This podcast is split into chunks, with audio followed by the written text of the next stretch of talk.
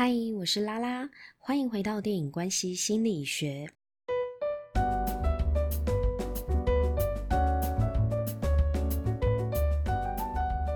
今天我们一样要来聊三十而已，不过今天呢，要切入的点比较特别，我想要从占星学的角度呢，跟大家聊一聊星盘当中我们选择伴侣的三个面相。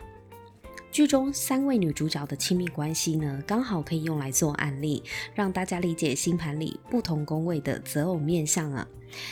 一个人呢，在选择对象的时候，时常有三种可能性：一是让人心动的第五宫恋爱对象；二是以结婚为前提的第七宫婚姻合伙对象；第三是从朋友变成伴侣的第十一宫友伴对象。那今天呢，这一集要来讲的就是第十一宫的有伴对象，我们会用钟小琴和陈宇来举例。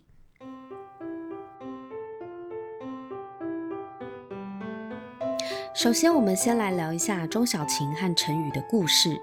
钟小琴呢，外形看起来就是很乖巧，如他自己所说，从小他就是个没主见的人，别人说怎样他就怎样。时间到了，觉得该结婚就去相亲，遇上了看起来可靠、安静的陈宇，两人就结婚了。他们的婚姻呢，就像钟小琴第一集所说的，一个养猫，一个养鱼。虽然兴趣不合，倒也无风无雨，风平浪静。直到钟晓芹意外怀孕，但是老公还没有准备好要小孩，两个人对于是否要生下这个孩子呢，意见不合。陈宇一点也没有当爸爸的喜悦，随之而来的就是压力。如果你遇到一个当你怀孕时一点也开心不起来的老公，有多少老婆承受这样尴尬又失望的心情呢？陈宇不是不爱钟小芹，但一个男人要从男人变成爸爸，这中间啊，不是过个斑马线就到得了的距离。我们可以看到陈宇的弟弟陈旭，从小就是个任性闯祸、等哥哥擦屁股的小伙子。家里对长子的寄望，希望陈宇长兄如父。陈宇跟弟弟的互动啊，其实早就当了多年的伪爸爸了。生小孩、养小孩的压力，自然也会让陈宇犹豫却步。他担心自己是个不合格的父亲。直到某一天，陈宇陪钟小琴去照超音波，听到了宝宝的心跳声，陈宇也被感动了，开始默默调试自己要当爸爸的心情。本来小两口开始准备迎接小宝贝的到来，但是却发现宝宝没有心跳了。胚胎自然淘汰，钟小琴大受打击，还没有办法接受宝宝没了这个事实。可是当天陈宇就赶紧帮钟小琴预约人工流产手术，加上陈宇看起来若无其事，一点也没有难过的样子。从这一天起，两人的关系呢就降到了冰点。钟小琴以泪洗面，不吃不喝，心情迟迟没有办法平复。但是陈宇呢，照样上下班，吃睡正常，整天顾着他养的鱼。女人就是会透过肢体语言去理解男人，但偏偏陈宇是个嘴巴很笨，从来不沟通自己的内心，连肢体语言都很差的人，所以夫妻两人的心结呢就越结越深。比起孩子没了，陈宇的反应更让钟小琴伤心。我们可以思考一个问题：做比说更让人觉得踏实吗？但我认为不。爱没有说出口，就等于不存在。陈宇工作上的烦心事呢，从不跟老婆说。钟晓芹流产后在家休养的这几天，只有娘家妈妈来照顾自己。老公看起来还是忙于工作，好像跟他没有关系。但是对陈宇来说，除了工作上要帮同事背黑锅，主管对他高度要求的压力，回家还要面对老婆的情绪和口角。有一天，陈宇就忍不住跟钟小琴讲：“结婚不就是要找个避风港，可以轻松省事，搞成现在这样，压力这么大，干嘛呢？”钟小琴回呛他：“两个人都想避风，那谁当港啊？我们总希望对方能在自己脆弱的时候接住我们，但如果我们的焦点一直都在自己身上，就会忽略对方是否当下也在脆弱的时候。最终，两个人的口角呢，让钟小琴直接提离婚。负气的两个人呢，隔天就去办离婚手续了。就在钟小琴满三十岁的隔一天，她离婚了。两个人回到单身的时候，反而可以更客观的去看待彼此。虽然陈宇的弟弟陈旭呢，一直当哥哥的翻译机，好像哥哥没有说出口的话，都透过弟弟来跟嫂子钟小晴说。然后钟小晴呢，就感动落泪。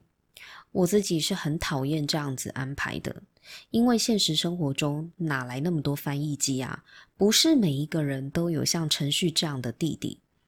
我很不喜欢陈宇这种什么事情都自己闷着不沟通的人。在陈宇的观念里，他认为他对小晴的爱用行动来表示，但是他从来不跟钟小晴分享内心的忧苦。一个只会表面上装没事的人，看起来呢是报喜不报忧，但是其实也是对另外一半的不信任。他让钟小晴最后落入了辜负陈宇、误解陈宇的窘境。我看编剧最后让钟小晴因为发现陈宇其实很照顾自己，然后就回到陈宇身边的时候，我忍不住叹气了，因为我觉得太不真实了。也许这就是大多数人会做的选择吧。陈宇他是很幸运的，有编剧呢派给他一个大嘴巴的弟弟帮自己讲话，但是在真实生活中，不沟通的人其实很难改变。虽然男人对于表达自己的情绪有先天和后天的障碍，我们的教育可能真的很少教男人表达自己伤心的情感吧，导致他们即使难过，也只难过在心里，不善表达，更不会跟别人分享。但是在亲密关系当中，这是很不利的。原本钟小晴三十岁，自己的婚姻其实过得挺麻木的，缺少沟通。缺少沟通的两个人呢，没有外遇，没暴力，但还是觉得个性不合，走到了离婚。这其实是现代社会中越来越多的离婚案例。但是陈宇的人设最后竟然大反转，他还是很爱钟小晴，没错。但是编剧给他的台阶叫做他不是不爱，只是不善沟通。我觉得这一点安排还是过于梦幻了。有多少婚内失恋的夫妻不是只有沟通的问题，连想一起努力的心都没有了？钟小晴呢是幸运，陈宇还爱她，所以他回得去，让这一段离婚的格局呢瞬间缩小，变成好像一场大型的分手而已。最后两人还是复合了。编剧版的结论就是要女人包容男人的不善沟通，他们没讲出来的话，那我们就仔细看看他为我们做的吧。做这么多都看不见，也是可惜了。但我自己觉得，这大概只会让男人看了之后认为，OK，好，我默默做就好了。有一天身边的女人呢，会自己发现。拜托不要下这种结论，我最怕呢有这样子的想法，因为事实是没有人会发现你心里的话。男人多半都以为爱就是要用行动来表示，可是呢，陈宇他用行动表达对小晴的在乎，小晴期待的却是内心情感的交流、想法的交流，而不是只有结论的交换。陈宇跟钟小琴讲过很多次，他不想要生小孩，但是在一开始，他并没有让小琴知道自己内心的恐惧，到后来才慢慢的沟通出来。男人懂得用行动证明自己的爱是很好的。但是真正能让女人懂你，是需要靠嘴巴和文字去传递你内在想法的。不然有一天哦，男人大概会觉得好委屈哦，怎么女人都看不见自己所做的付出？那是因为你没有让他知道啊。而男人不要玩物丧志，因为自己喜爱养鱼呢，忽略身边更重要的家人。如果编剧把这个养鱼的习惯改成玩手机的话，我会立刻起立鼓掌的。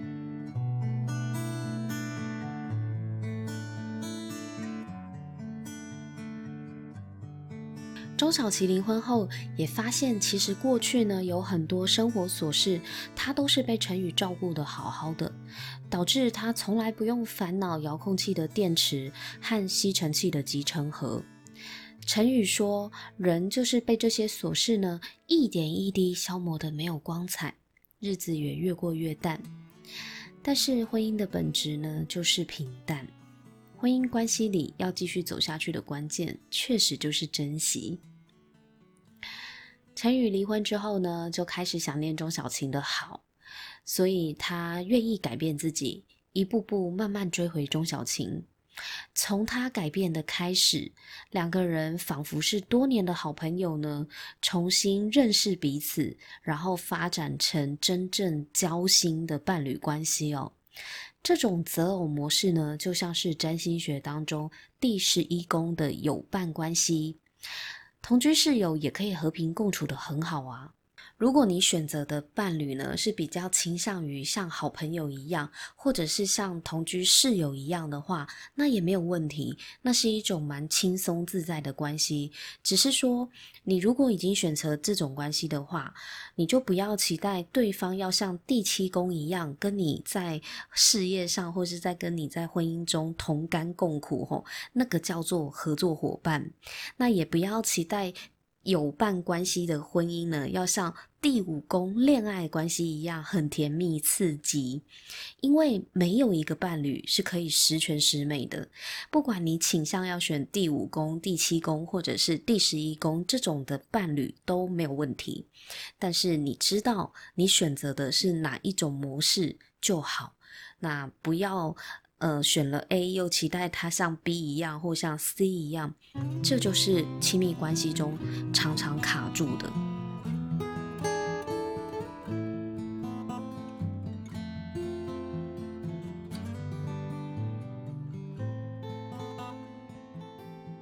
你是否也常听说身边的朋友婚内失恋，或是结婚后的夫妻呢，最后变成室友关系，而不像夫妻？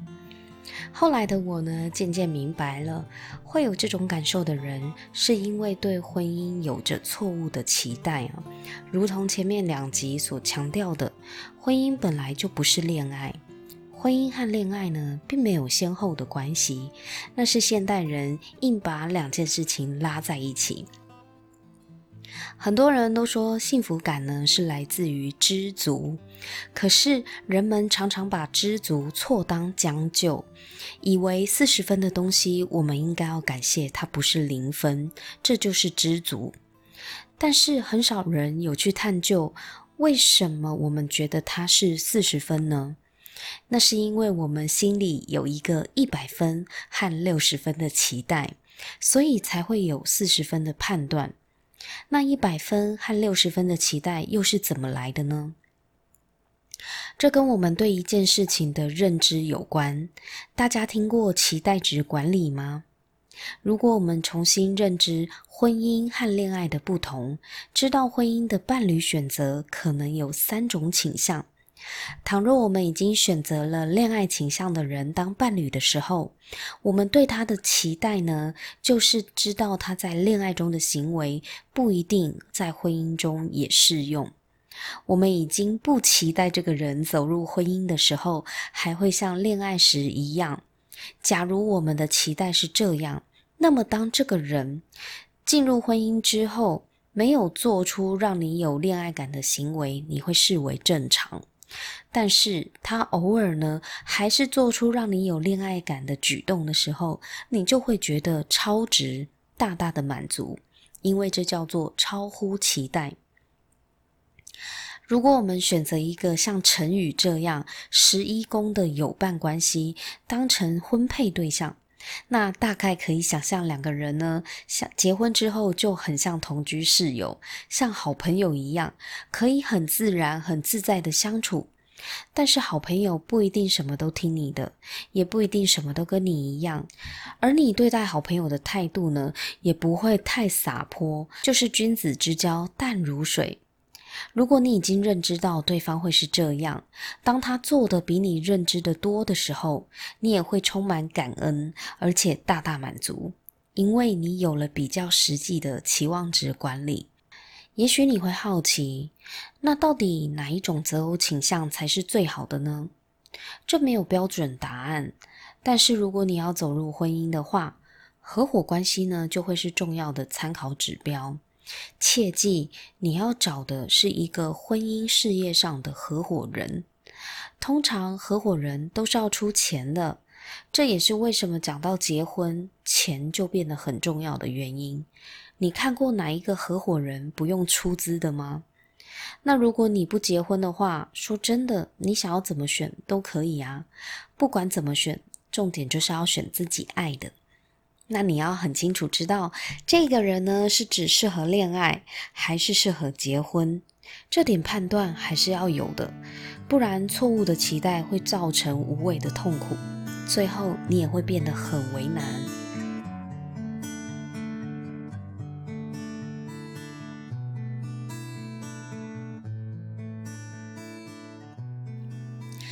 接下来呢，我们来看看这个结局最美好的巨蟹座钟小晴，来看看她到底有多可爱吧。钟小晴呢是六月底生，在剧中设定她是巨蟹座的。虽然看起来好像很容易被人家使唤，但是这种亲切随和就是巨蟹座平常给人的感觉。但你要说她真的没想法吗？那倒未必哦。巨蟹座的内在还是有自己的定见，只是。他们都会很迂回的表达，从想要孩子这件事情就看得出来了。他老早就决定要生下小孩了，但是他还是会回去询问陈宇，但是他根本不用问，陈宇也知道根本不想要生啊。只是钟小晴会用很迂回的方式来想办法说服陈宇。巨蟹座呢也是非常会照顾人的哦。你看小晴在办公室。一直在满足同事的要求，同事有什么需求跟他要东西的时候，他永远都可以拿得出来稀奇古怪的东西。当朋友有难的时候，他也会很贴心的协助顾家，协助王曼妮。失去孩子的时候呢，为什么脾气这么好的他，也忍不住对陈宇发难哦？而且，其实巨蟹座生气起来也蛮凶的。因为巨蟹座的母性呢，会期待成为母亲，这个是一种本能，所以失去孩子的当下，他的痛苦就会更深刻，可想而知的。而巨蟹座的念旧呢，也体现在他后来为什么跟钟小阳有一点格格不入的感觉，因为他虽然跟陈宇离婚了，但是他还是会想起陈宇过去对他的好，他就是一个非常念旧的人嘛。虽然巨蟹座常常照顾别人，但是其实他们还是很渴望被照顾的。所以当钟小阳呢非常照顾他的时候，确实有让他怦然心动了一阵子。那最后呢，小晴成为了网络畅销作家。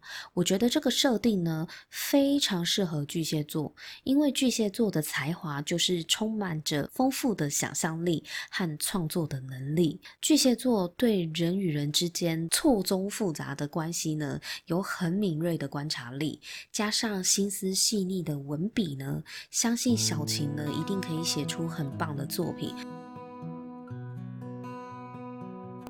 最后，我们来谈谈钟小阳这个天菜。我自己是觉得钟小阳其实蛮不错的。如果小晴跟他在一起的话，应该也会很快乐。他们或许会是很棒的第五宫恋爱伴侣哦。他跟陈宇的感觉就很不一样啊。那钟小晴离婚之后呢，被这个穷追不舍的小鲜肉感动。这位弟弟其实很贴心，从他设想周到照顾钟小晴就知道，小晴跟他在一起原本也是很开心的。就是因为陈旭呢，帮陈宇演了一出苦肉计，让钟小晴最后内疚和心软，觉得是不是自己误会了陈宇，应该要再给陈宇一次机会的。所以后来最后呢，小晴还是决定回到陈宇的身边，他就跟小鲜肉分手了。那我觉得在钟小晴这个角色上面呢，他其实想要的伴侣关系是比较倾向第十一宫的友伴关系。虽然关键点是小晴呢在呃郊外呢跳车逃命的那个夜晚，感到害怕的时候，他下意识打给陈宇，而不是钟小阳。毕竟他跟陈宇的感情基础比钟小阳还要深厚，而且他原本赶夜车就是要回上海找陈宇的。所以由此可见，他对陈宇还是有爱的。两个人都已经同居室友当那么久了嘛，之前他们的婚姻是不是很像室友？对啊，就是很熟悉的好朋友。那还有爱，也愿意再给对方一次机会。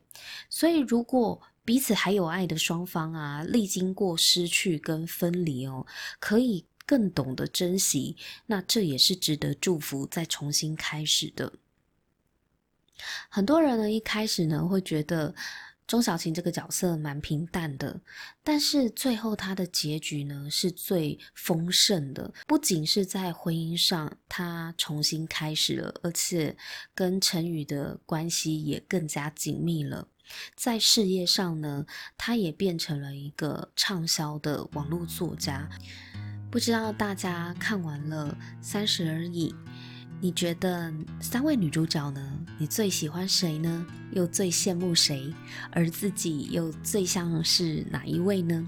欢迎回到我们电影关系心理学的社团，一起来讨论哦。我觉得从三位女主角身上呢，也看到了很多我们自己的镜子，或者是我们。想要达到的那个理想和目标。今天跟大家分享到这里，谢谢你的收听。我们在下一集呢，会从职场的角度来总结一下女人三十的职场出走哲学。不想错过我们下一集的上线通知的话，记得订阅哦。我们下次见，拜拜。